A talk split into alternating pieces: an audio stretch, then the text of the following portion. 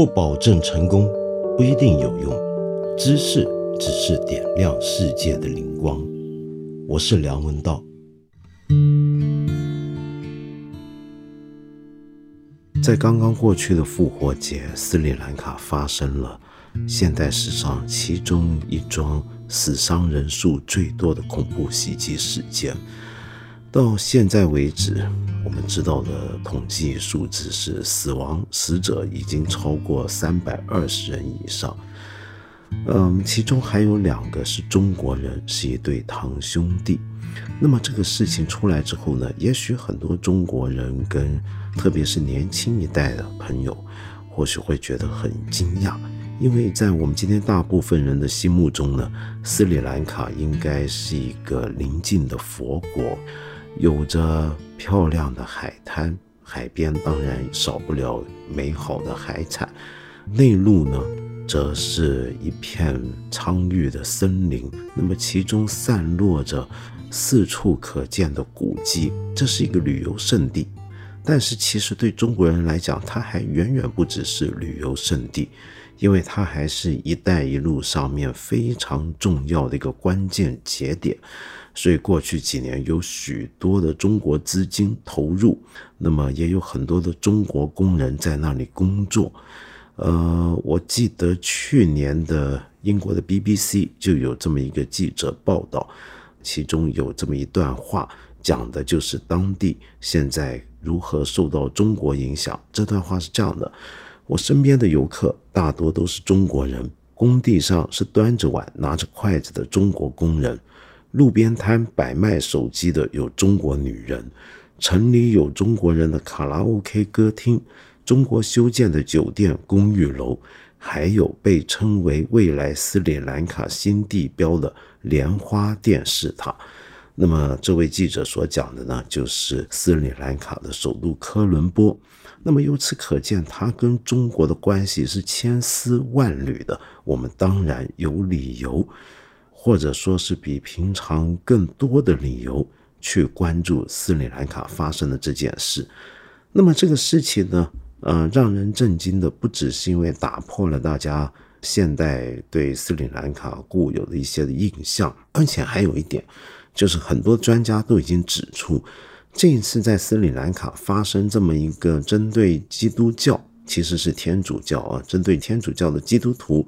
以及外国游客的恐怖袭击呢，是很罕见的，因为根据这个国家的历史以及现代的几十年来的演变，我们很难看到有任何组织或者机构会想暴力的，呃，去对待基督徒或者是外国游客。果然，那么斯里兰卡政府首先是指出，他们。又找到了这么一个激进的伊斯兰教团体，叫做达伊萨。其实呢，啊，就是国家一神教团的意思，英文简称叫做 NJT。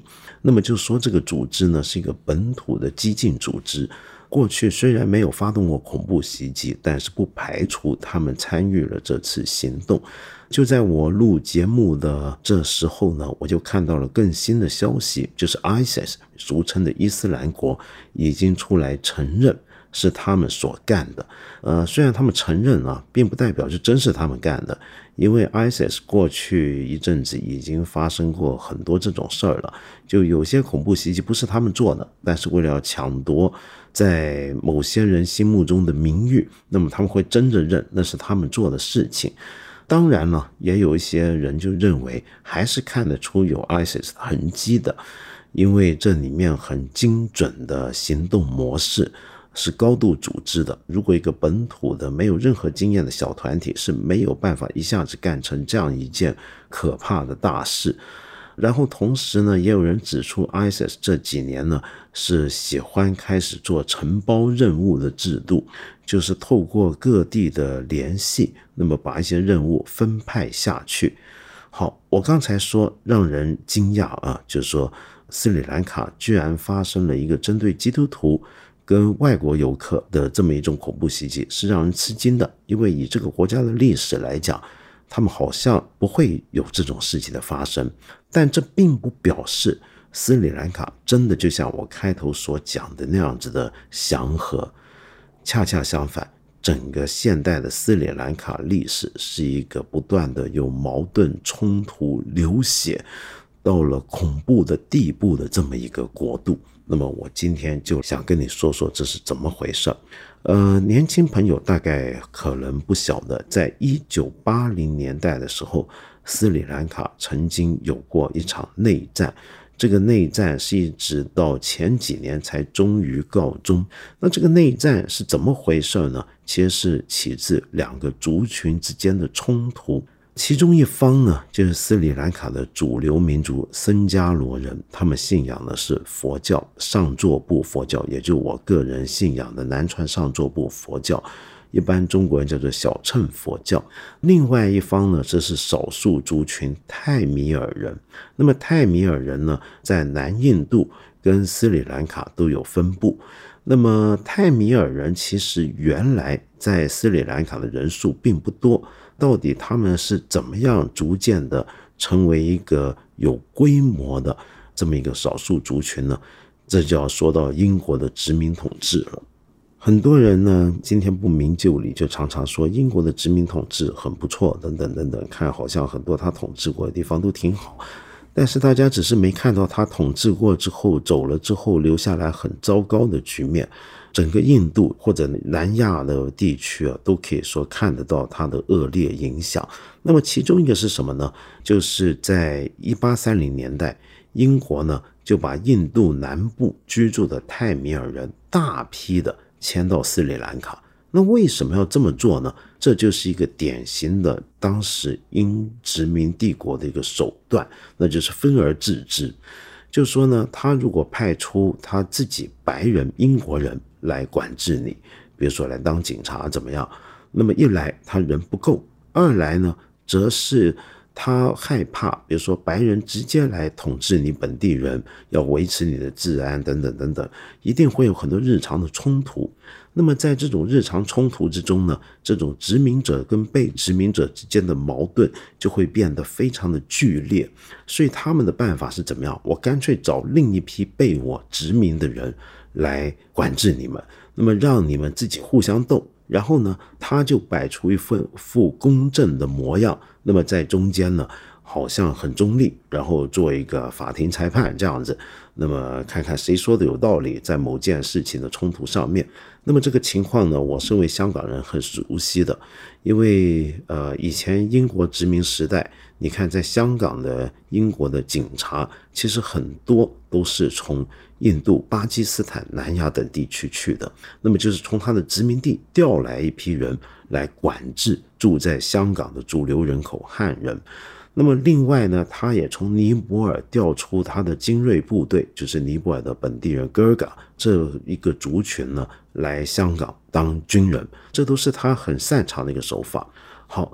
那么斯里兰卡因此就有一大批泰米尔人，其实等于是要帮英国殖民地工作，那么管理这个地方。而泰米尔人因为早在印度过来，被英国影响，那么这批人呢也都比较通英语，比起本地的僧伽罗人，所以他们就等于在斯里兰卡占据了一个呃上层社会的位置。尽管他们人数很少，好，那你就能想象。当英国一撤走，斯里兰卡一独立，会发生什么事儿呢？那就是原来主流的占多数的僧伽罗人，他们就会把矛头指向这些泰米尔人，因为这些人等于是过去英国殖民者的走狗，他们会这么认为。而过去英国殖民者做的很多的问题，他们现在都觉得其实是泰米尔人做的，哪怕尽管是借着泰米尔人的手来做的。那么，所以呢，双方就出现一些矛盾。那么，在最初他们在争取独立的时候，其实双方是曾经有过一个合作的机会，但是后来很快这种合作就断裂了。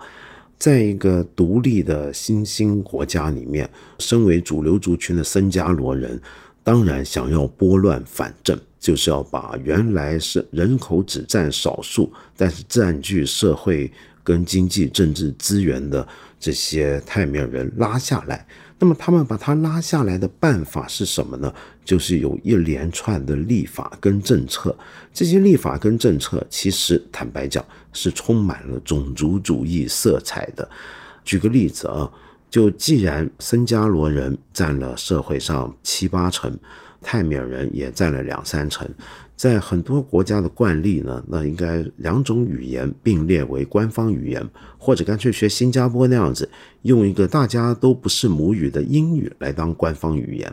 可是呢，斯里兰卡呢，慢慢的让僧伽罗语变成了他们的官方语言，或者说至少在考取公务员或者很多事情上面，你都必须要通僧伽罗语。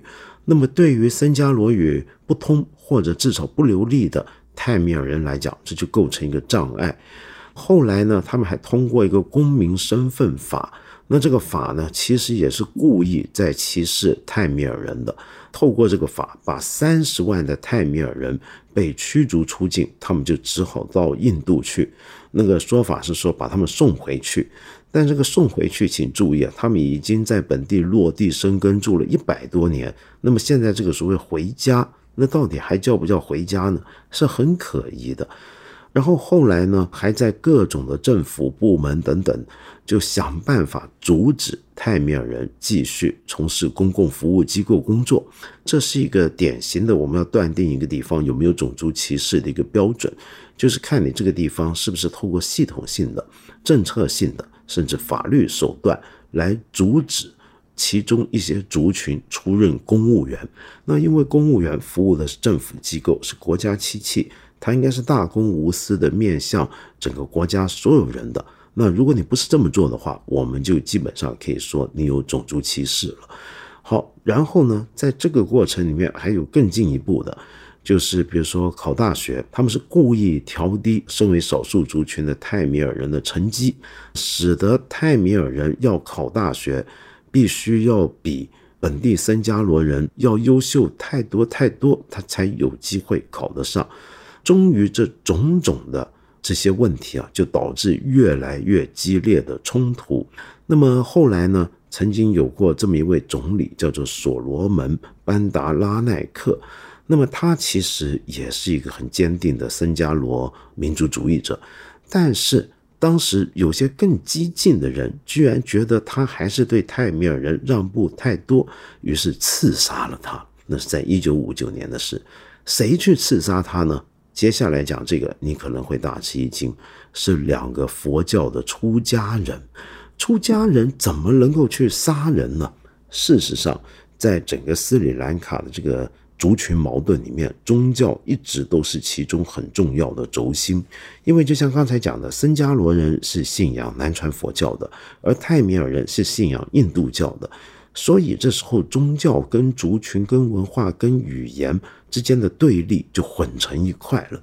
本来这个事情可能跟你的宗教信仰没有关系，但是由于你的对手都信另一种教，我们都信的是。另一种教，所以双方这个冲突有时就围绕宗教而起，所以宗教就变成了僧伽罗人身份认同很重要的一部分。他会觉得，凡是在这个岛上，在这个国家而不信佛教的人都是异类，都是非我族类，都应该要想办法，要不让他规划，彻底洗心革面，跟了我，要不就要把他们驱逐出境。那么这里面呢，其实很多激进的佛教僧侣。作用是非常非常大的。这个问题其实到最近几年呢，也还有越演越烈的趋势。我身为佛教徒，我不得不说，让我觉得很痛心啊！就是在缅甸跟斯里兰卡这些南传佛教国家，近年都有一些呃，让人觉得非常激进化，甚至是鼓吹武力斗争的这么一些的佛教的僧侣。那么他们能这么做吗？从佛法的角度来讲，那当然是不能。身为佛教出家人而被困在这样的一个潜在的民族主义意识形态里面，这是一种障碍。如果出于这个障碍，还呼召大家要动手，甚至杀人，甚至自己行动的话，那简直是罪过。我知道这里又触碰到了你对于佛教的一个固有印象。我们之前是想告诉你，呃，其实斯里兰卡不是永远都像我们今天看到那么平和，而佛教，我接下来讲的，其实也不是永远像我们今天所想象的那样子与世无争。呃，很多佛教徒都很喜欢说，在世界上各大主流宗教里面，只有佛教是非暴力到这个程度的。历史上面，我们都见过，呃，天主教、基督教、穆斯林以宗教的名义发动的战争，呃，印度教有时候也会有，但是佛教呢，哎，几乎没有。是不是真是如此呢？当然不是。在日本历史上面，佛教就曾经。组成武装力量，叫做僧兵，曾经干过不少的暴力的行为，参与战争。那么，在中国历史上，其实也有某些朝代，佛教的僧兵是很重要的。而在现在，我们看到斯里兰卡的情况，就是一个典型的佛教里面出现了暴力倾向，甚至直接有暴力问题的一个情况。那么，当然这是一个大问题啊，呃，以后有机会再谈。再说回好，那么在我刚才描述的斯里兰卡这样的一个情况底下，那泰米尔人他们尝试组织政党，透过参政去改变他们面对的这种状况，他们的被歧视。但是随着后来，他们连泰米尔语的媒体都被禁止之后，整件事情就到了一个忍无可忍的地步。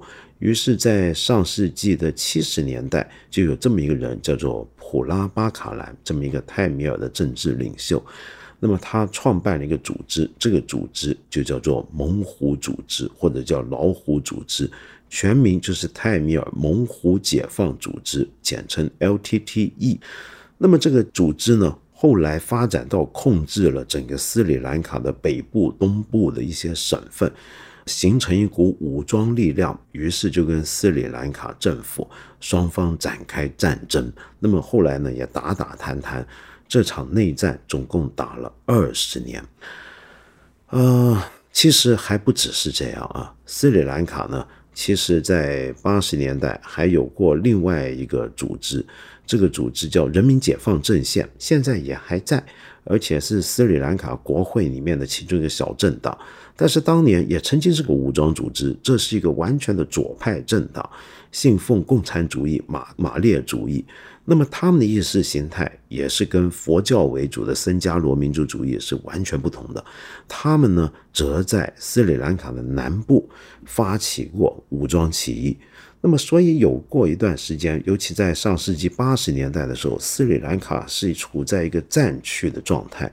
这个战争不只是。呃，就一般的战场上的战争，而且还牵涉到各种恐怖袭击，因为双方呢，这两个反政府组织都会在政府控制的地区内实行各种各样的恐怖手段，爆炸啊，什么都有。而这些炸弹呢，都下得很凶狠，里面呢，通常都会埋着尽量多生锈的一些的钉子啊，什么，以保证被炸伤而没死的人一定能身坏疽。反过来，政府的回应方法那就是强力镇压。而为了要收捕这些恐怖分子呢，那么斯里兰卡有过很长一段时间是在国内施行的是一种我们可以说相当恐怖的统治手段，就是大规模的监控，呃，以及呢用鼓励各种各样的告密，然后呢稍有怀疑的人呢就会被带走，然后就毫无音讯。所以双方这么互相仇杀来仇杀去，提防来提防去，到了最后，几乎是要把整个国家完全摧毁到的一个地步了。那么关于这一点，我今天想在这里跟你介绍一本书，是加拿大作家，但是原籍斯里兰卡，在斯里兰卡出生的迈克尔·翁达杰的一部作品。迈克尔·翁达杰 （Michael Ondaatje）。他最有名的小说，那就是后来改编成电影，还得过奥斯卡金像奖的《英国病人》。在《英国病人》之后，他有另一部杰作，叫做《安妮尔的鬼魂》。那《安妮尔的鬼魂》基本上就是围绕着斯里兰卡内战的后果来谈的。呃，这个小说呢，其实只有三百多页，不算太大，但是你会看得很慢很慢，你要全心去看。也并不是因为他写的很晦涩，不，翁达姐的文笔啊，如果你能用英文直接去看，你就更加容易发现是非常简洁而直接的。那为什么说它很沉重、很难读，而且要全力去读呢？那是因为他的写作方法。呃，翁达杰的文笔，我刚才说简洁而清晰，但是他的一个特点是充满了诗意，你觉得整本书是用诗写成的一样。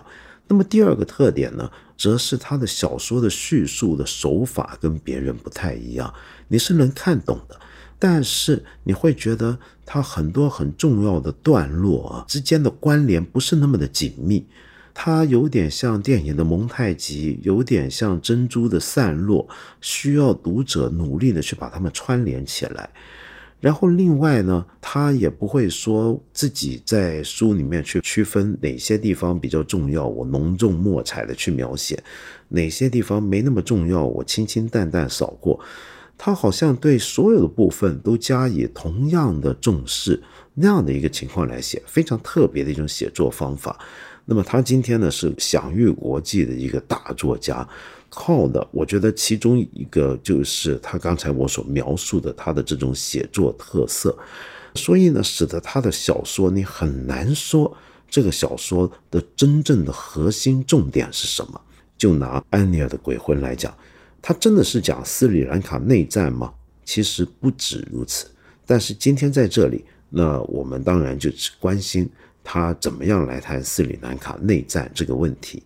简单的讲呢，这本小说呢是描述主角安妮尔这么一个在斯里兰卡出生的女孩子，呃，少年的时候离开家乡到了西方留学工作，后来呢定居在西方国家，呃，他的职业是一个法医，而且呢曾经去过一些战场上帮忙鉴定尸体。他就受到总部在日内瓦的一个国际人权机构的委托，到斯里兰卡去调查一个人权案件。那么当时斯里兰卡呢，在世界各地大家都觉得他的形象不好，因为常常有战争，而且这个政府比较独裁专制。可是呢，他也希望尽量不要被人封锁，千万别搞得像南非那样子。被人背个，所以呢，他有时候也要打开门。比如说遇到外面有人指控他屠杀平民，或者说政治谋杀，那么这时候他就要开个门。比如说这回就是开门给这个国际人权组织进来调查，而来调查的就是几十年没有回家，现在回来以法医身份回来的这个安尼尔。那么安尼尔来干嘛呢？是要调查。一些在考古现场附近挖掘出来的无名尸体，那么和他合作的呢，这是斯里兰卡本土的一位叫塞拉斯的考古学家。这个案子有意思的地方啊，是这些尸体是在一个考古现场发现的，可是这些尸体一看就知道，很明显的就能发现，它不是几百年前死去的人，也就不是那个遗迹所存的那个年代的人的尸体。不是他们尸骨，而是新晋的尸骨。于是后来我们就发现，原来这是政府政治谋杀了之后，把一些尸体扔在这里，让大家看不出这些尸体是怎么回事儿。那么他们的任务呢，就是来调查这件事情的真相。在这个过程里面啊，整个小说呢，让我们读到的是什么呢？我们专门挑一些跟斯里兰卡内战的后果相关的东西给大家看看。比如说，其中有一段这么讲：在一九八五年啊，曾经在斯里兰卡某个地方发现了万人坑。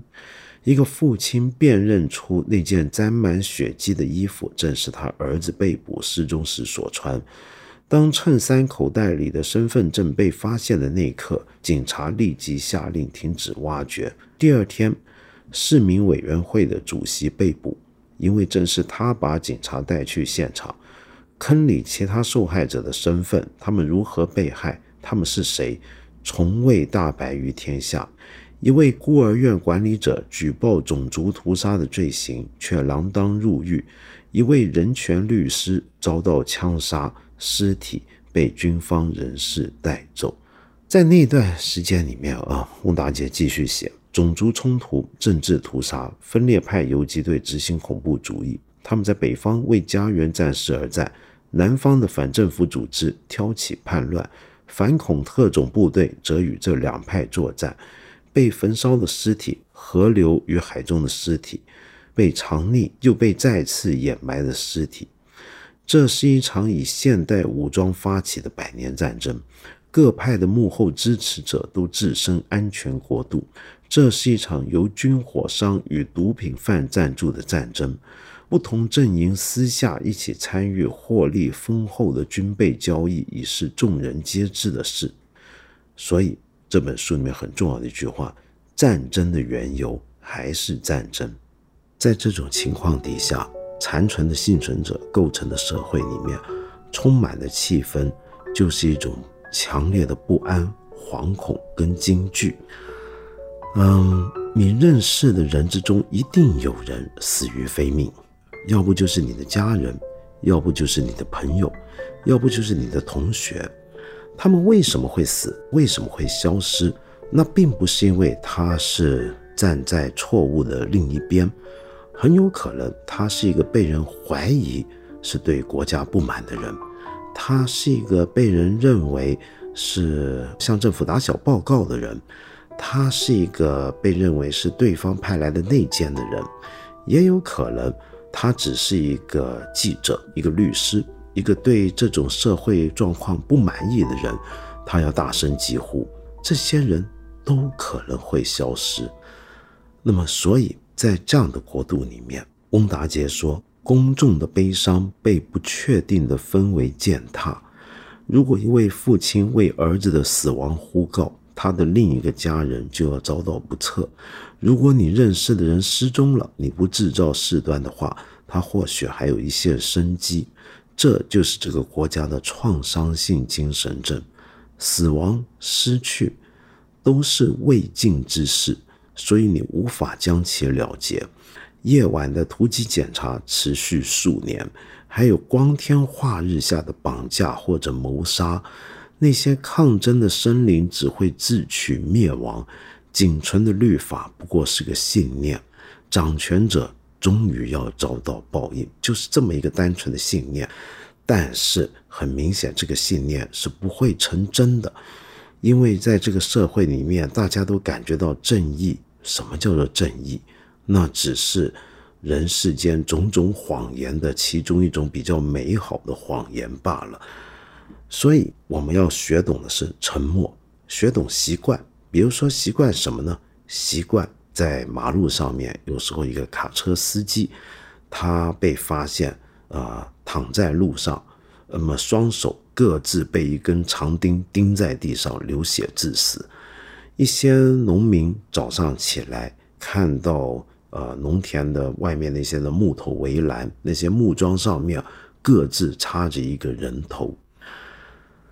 你看到这个情况，你报案之后，你就保持沉默，或者你干脆假装你什么都没有看到，你把所有的伤口埋在心里面。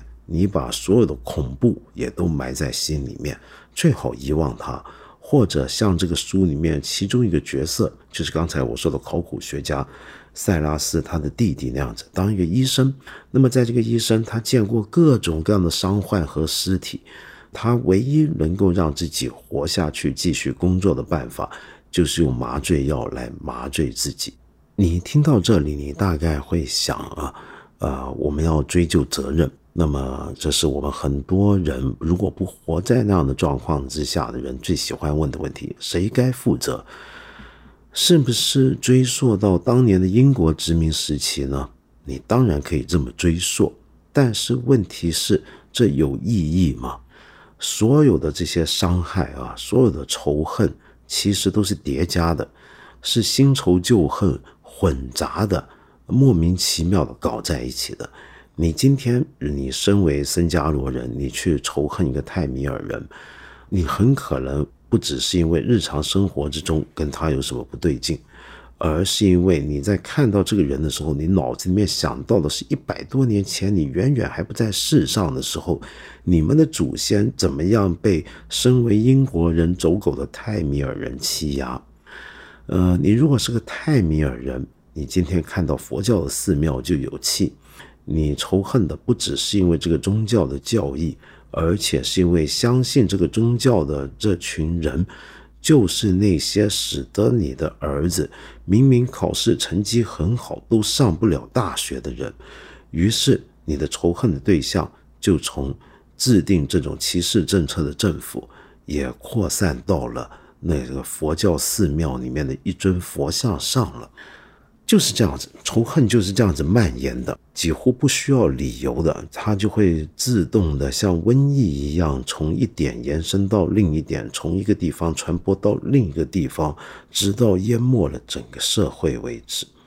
好，现在斯里兰卡的内战总算在十几年前结束了，但是现在各位游客啊，去这个国家去旅游观光的时候，可能并没有意识到。这个国家还在疗伤的过程当中，这样的深刻的裂口，并不是几年甚至几十年能够轻易愈合得了的。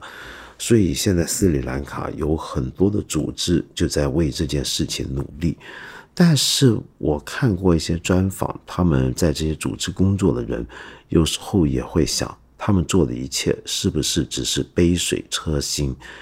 因为过去留下来的伤害，以及偏见，以及仇恨，已经积压的太深太深。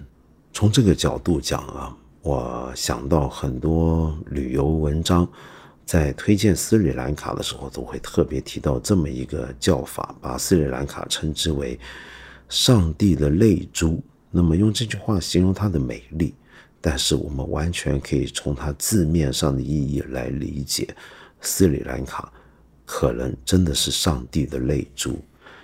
我想起很多年前，呃，有一次我在巴黎，我是很爱吃的人啊。那么到了巴黎，当然要大吃大喝。平常呢，总是会事先约好一些餐厅，但是也预留一些日子呢，就是不特别安排，那么随便找些东西。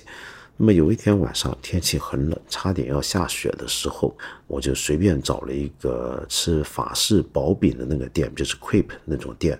那么进去想吃个薄饼就算，一进去发现，哎，整个餐厅啊，都不是当地法国白人或者是本地呃我们熟悉的法国人的族群，包括黑人、阿拉伯人在掌厨，而是一些南亚人。那我认不出来，他们到底是巴基斯坦人、印度人、孟加拉人还是斯里兰卡人？情况就跟他们分不出我们跟越南人、韩国人、日本人、新加坡人的分别一样。呃，那么我就坐下来吃了，坐在那个吧台那边。然后我后来就跟他们聊天，就知道哦，他们是斯里兰卡人，我就很开心。我就跟他们说：“哎呀，太巧了，我有其中一位老师呢，也是斯里兰卡人。”当然是指的佛法的老师，然后兴高采烈的跟他们讲这个，呃，我的老师是斯里兰卡什么地方，然后我就说我很想去斯里兰卡，但一直没机会，我总要找个机会呢去里面朝圣等等等等。我自己说的很开心，完全没有注意到，在我对面的这位厨师以及他身边的伙伴们，啊，脸色其实已经完全变了。都沉默了，是就算有笑容，都是很勉强的笑。呃，我当时可能太过疲倦，不以为意，也就算了。吃完结了账就走，直到走入寒风之中，开门出去，我才忽然警醒：啊，他们是难民。开这家餐馆，刚才呃给我吃这顿晚饭的这些斯里兰卡人，他们其实是泰米尔人。是当年在战乱期间被迫逃亡、流亡到法国的泰米尔人，而我跟他们那么高兴的在说我的老师这位僧伽罗的佛教僧侣他们的故事，那他们难怪会有这样的反应，呃，我就充满了呃懊悔的心，觉得自己太不敏感，直到现在。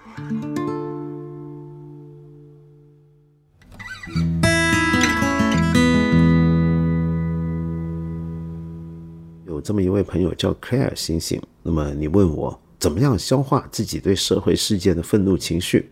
那么你这么说啊，看到电影、文章及话题讨论被四零四会愤怒，看到某些社会事件会愤怒，看到事件下的评论会愤怒，看到人们不愤怒会愤怒，受不了不公，看不得人受苦。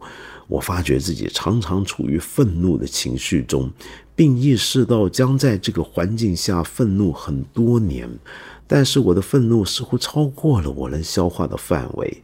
常常想问：有谁能在这个环境下做一只快乐的猪？但是我想做一个不愤怒的年轻人吗？不，我更不想。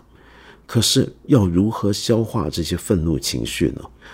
呃，克莱尔醒醒，我想到就是刚才我介绍的那本书啊，《安尼尔的鬼魂》里面的那位大夫，那位医生。他见到了太多的尸体，来自各方阵营的尸体，见过太多受着古怪跟残酷伤痕的病人。呃，他学懂道理是什么呢？在这么一个不公正、充满伤害、让你愤怒，但是你又毫无办法的环境底下，他的做法是要在所有事情里面看出一丝滑稽。呃，这种玩世不恭的态度并不一定适合我们每一个人。嗯，可是我回头想，我很能理解你的这种感受啊。我其实帮不了你，但是我试着用我自己的经验跟你分享一下。呃，我其实首先我并不是一个太容易动情绪的人，从小到大都是这样。那么后来呢？当然，我也会有很多的情绪，面对种种的社会跟世界的问题，有时候会生气，有时候会难过。但是慢慢慢慢，这些情绪在消弱。那是不是因为麻木呢？我觉得不是，而是因为我有一天忽然想到啊，愤怒并没有什么作用，这种情绪并不能够造成什么实际的结果，对不对？有时候这就我们刚才讲，你愤怒也没有用。那么有的时候呢，我们积极的想啊，就是愤怒并不能够变成一种积极的力量。当然，义愤是可以，可是问题这个义愤发展到后来，支持他一个人走上正义道路，或者想要改变社会、要解决社会问题这条道路的，一定不是单纯的愤怒，因为愤怒只是一时的激情，能够支持我们走下去的，是比愤怒更深、更远。更稳固的东西，那个东西是什么呢？呃，它甚至也不是激情，而是一种很深很深的承担。你有没有一种承担感？当你有一个承担感的时候，你不会那么容易被你今天见到的、听说的种种的事情来打扰你的心。呃，你看到了问题，但是你不需要愤怒，你只需要很沉静的。在走上你能贡献的道路上，呃，我这么讲会不会太过假大空呢？嗯，我猜很有可能会，但是这真的是我个人一点小小的体会。